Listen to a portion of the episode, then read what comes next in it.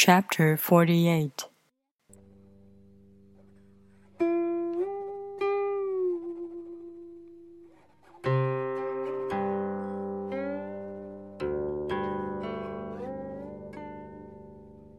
In pursuit of knowledge, every day something is added.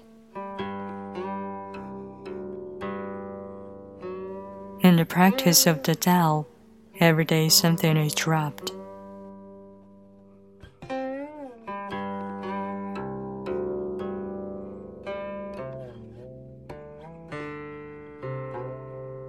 Less and less do you need to force things until finally you arrive at an action. When nothing is done, nothing is left undone.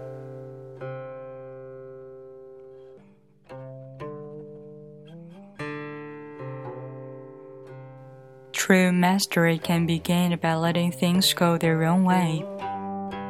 It can be gained by interfering.